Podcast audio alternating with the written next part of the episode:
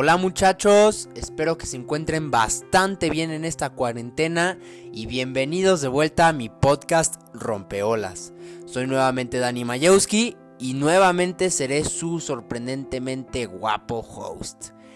Pues quiero empezar agradeciendo a cada uno de ustedes que han estado escuchando mi primer capítulo la semana pasada. Me siento muy agradecido porque me están escuchando personas tan increíbles como ustedes. Y pues que disfruten de mis historias y sobre todo de mi bella voz. pues bueno, les quiero contar que esta semana vamos a estar haciendo nuestro primer episodio de La Batalla de Países. Bueno, pues les voy a contar de qué se trata esto. Aquí vamos a hablar acerca de dos fascinantes historias. Una de ellas es 100% mexicana y la otra es 100% argentina. Prepárense para culturizar su mente, siéntanse cómodos, háganse unas palomitas, acábense una chela y sean rompeolas conmigo.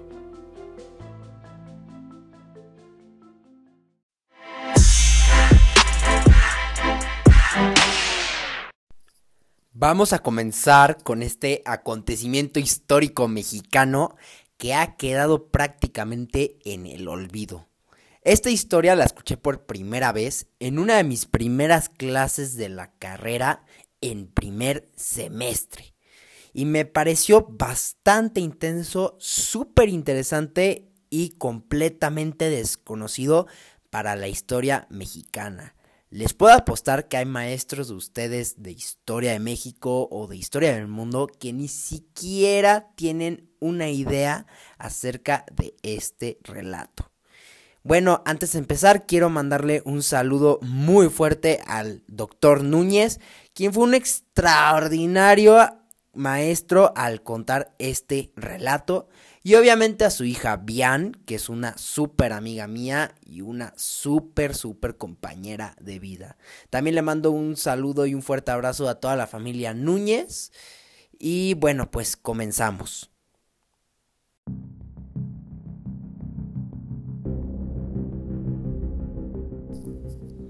Pues en fin, tenemos que ubicarnos a mitades del siglo XIX para darles un poco de antecedentes. México estaba viviendo una época en donde se podría decir que los astros se alinearon perfectamente en la historia. Me refiero al acontecimiento de varias situaciones, como lo es Benito Juárez en la presidencia, junto con sus famosas leyes de reforma.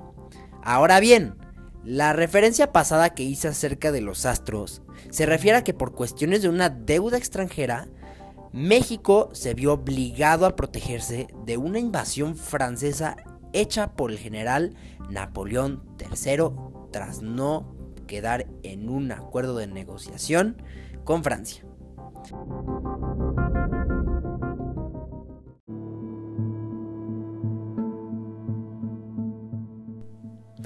Pues nos ubicamos exactamente en el año 1863 ya había acontecido la famosa batalla de Puebla, en donde el ejército francés sufrió demasiadas bajas, por lo que los franceses se vieron con la necesidad de abastecer a las tropas con varios víveres y materiales.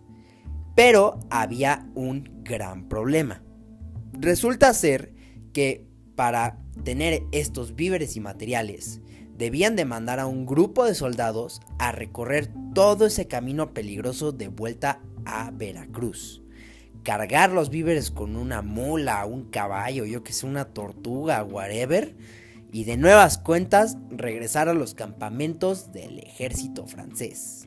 Sí, era una tarea bastante difícil porque no sabían en dónde estaban ocultos sus compañeros y era un momento bastante difícil. Pues bueno, nuestra historia comienza cuando el coronel del ejército francés, llamado, perdonen mi acento francés, de verdad está terrible, ¿eh? Pierre Joseph Janigro, más o menos. Bueno, pues este señor recibe la noticia de un posible ataque a este grupo de soldados que iban a recargar víveres a Veracruz. Así que se vio en la necesidad de mandar a un grupo llamada la tercera compañía francesa para ir al lugar en donde se encontraban estos soldados como refuerzos.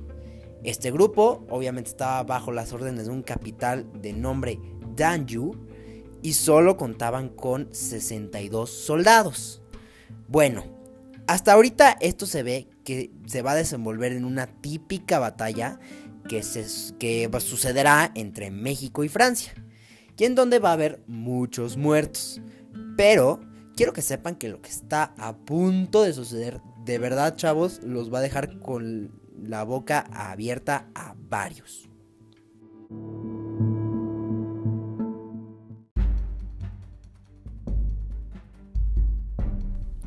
Pues resulta ser que el lugar donde tuvieron este enfrentamiento tiene un nombre bastante extraño, que es el poblado de Camarón. Sí, exactamente como el que te puedes comer en un coctelito, con el que te puedes hacer unos taquitos con tortilla de maíz y ese que se duerme y que se lo lleva a la corriente. Pero esta no fue una batalla como las otras ya que este número pequeño de soldados franceses tuvieron que enfrentarse a más de 3.000 soldados mexicanos. O sea, vean la diferencia, eran 62 soldados franceses contra 3.000 soldados mexicanos. Por lo que esto era una guerra, más bien una batalla imposible de ganar. Pues resulta ser que este capitán francés que ya les había mencionado antes, el coronel Danjou, tenía una prótesis en la mano tras haberla perdida en una batalla en Argelia. Y tuvo que llevar una prótesis pues todo el rato que estuvo la batalla. Pues resulta ser que antes de comenzar la batalla, los mexicanos les eximían a los franceses que se rindieran. Por lo que el capitán Danju, obviamente, le ganó el ego y se negó fuertemente a pesar de que sus soldados trataron de persuadirlo. Y así, mis chavos, fue como la batalla de Camarón comenzó.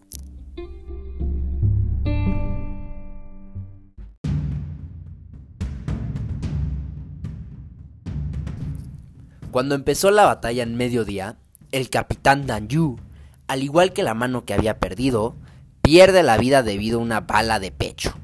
La batalla duró horas bajo un ardiente sol y hubo varias bajas de parte del ejército francés. Lo dominaba de manera injusta el ejército mexicano. Al terminar este enfrentamiento, el coronel mexicano Francisco Paula de Milán, sí, yo también pensé que se llamaba Paula, pero no, resulta ser que ese era su apellido, se dio cuenta que solo quedaban 12 soldados del ejército francés. 12. Por lo que exclamó una famosa frase que dice así. Esos no son hombres, son demonios. no, esa risa estuvo de más. Pero bueno, debido a la fuerza y la resistencia que aún conservaban varios de estos soldados, pues obviamente se inventó esta frase. Finalmente, el ejército francés tuvo que rendirse y hacer la retirada del lugar. Por lo que el símbolo de la Legión Francesa acabó siendo Camagún. Esto en honor a los soldados caídos en la batalla olvidada de Camarón. Chavos, ahí les va por qué debería de publicarse esto en todos lados. El Reforma, el Excelsior, el Universal, bla, bla, bla, bla, bla. Pues resulta ser que muchos de los miembros de la Legión Francesa tuvieron que huir a África tras haber combatido esta batalla en México. Decidieron colonizar una región al norte de África y ponerle a esta región un nombre francés llamado Camarón. Esto significa camarón en francés para los que ustedes este malditos incultos no sepan. Y pues, como yo les había dicho, esto lo hicieron en honor a los caídos en la batalla de Camarón. Quiero que piensen en algún país africano que les suena el Camarón. Camarón. Camarón. ¿Ya adivinaron cuál es?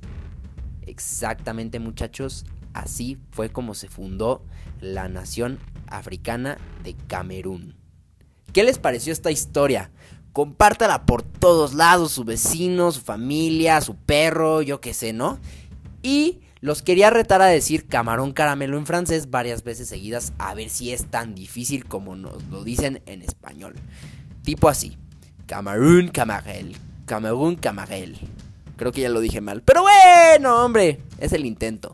Pues bueno, vamos con la siguiente historia.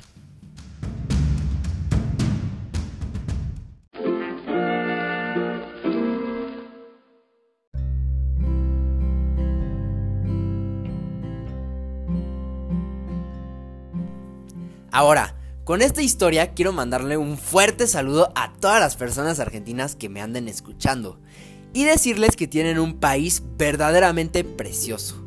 Yo no he tenido la oportunidad de ir, pero algún día iré con todo el gusto del mundo. Para los que no sepan, hay una región muy cerca de la frontera de Chile cuyo nombre es el Parador Histórico de La Leona. Este pueblo, a diferencia de Camarón, es un pueblo rural bastante disperso, o sea, no hay muchas cosas que ver. Simplemente como atractivo turístico podemos encontrar un hotel bastante chico y un río.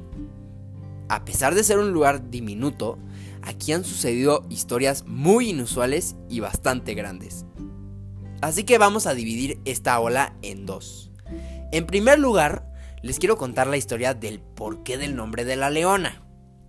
Hace mucho tiempo, un explorador famoso argentino de nombre Perito Moreno, pues muchos de ustedes se les hace familiar este nombre porque uno de los glaciares más bonitos de la Patagonia fue bautizado en honor a este explorador. En una de sus múltiples expediciones había cruzado este río que ya les había mencionado, cuando de pronto fue atacado por un puma de montaña, que le dejó varias heridas en el cuerpo. Afortunadamente, esto no fue lo suficiente para matarlo. Entonces, a partir de ese momento, vulgarmente a ese lugar se le conoce como el río La Leona, porque le hace alusión al puma que atacó a Perito Moreno. Además, este lugar había adquirido popularidad entre los viajeros de las Pampas argentinas por un hotel que estaba ubicado a las orillas del río. Y de esta manera comienza nuestra segunda historia, que es la que le dará batalla del lado de Argentina en esta batalla de países.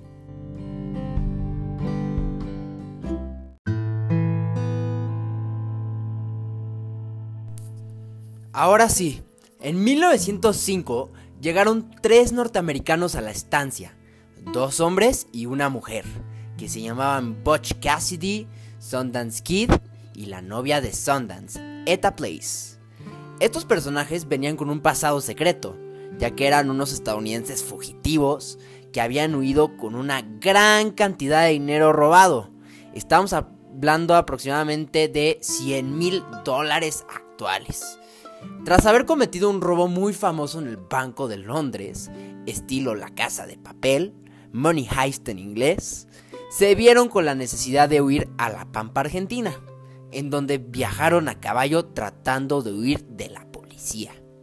Al llegar a la estancia, usaron nombres falsos y le hicieron creer a los dueños que eran gente muy poderosa, por lo que los dueños del hotel les permitieron vivir ahí por lo menos un mes, con todas las comodidades incluidas. De pronto, una noche, los tres ladrones se dieron cuenta que la policía se aproximaba a la estancia con una orden de arresto en mano. Lo curioso de la historia es que cuando llegó la policía a hablar con los dueños del hotel, quienes habían reconocido a los norteamericanos, los dueños trataron de apoyar lo mejor posible para que los ladrones estuviesen a manos de la ley y que no se escaparan. Pero esto no fue suficiente. Cuando fueron a buscarlos a sus respectivas recámaras, el trío se había fugado. La leyenda cuenta que huyeron hacia otra región argentina llamada Bariloche y que después cruzaron la frontera chilena para desaparecer de la vida social. Jamás se volvió a escuchar de ellos. Y así fue como un pequeño hotel para viajeros se convirtió en un famoso parador histórico que albergó por un mes a uno de los tríos criminales más famosos de la historia de Norteamérica del siglo XX. ¿Qué les parecieron estas historias? Comenten lo que más les llamó la atención y que si debiese contar nuevas, historias acerca de alguna batalla de países, que ustedes me digan, no importa. Espero que hayan disfrutado mucho el podcast de esta semana y nos vemos la siguiente semana con nuevo contenido. Les mando un abrazote. Nos vemos el domingo a las 4 para mi próximo capítulo. Manténganse seguros, conserven la sana distancia, relájense en su casa y sean rompeolas. Nos vemos.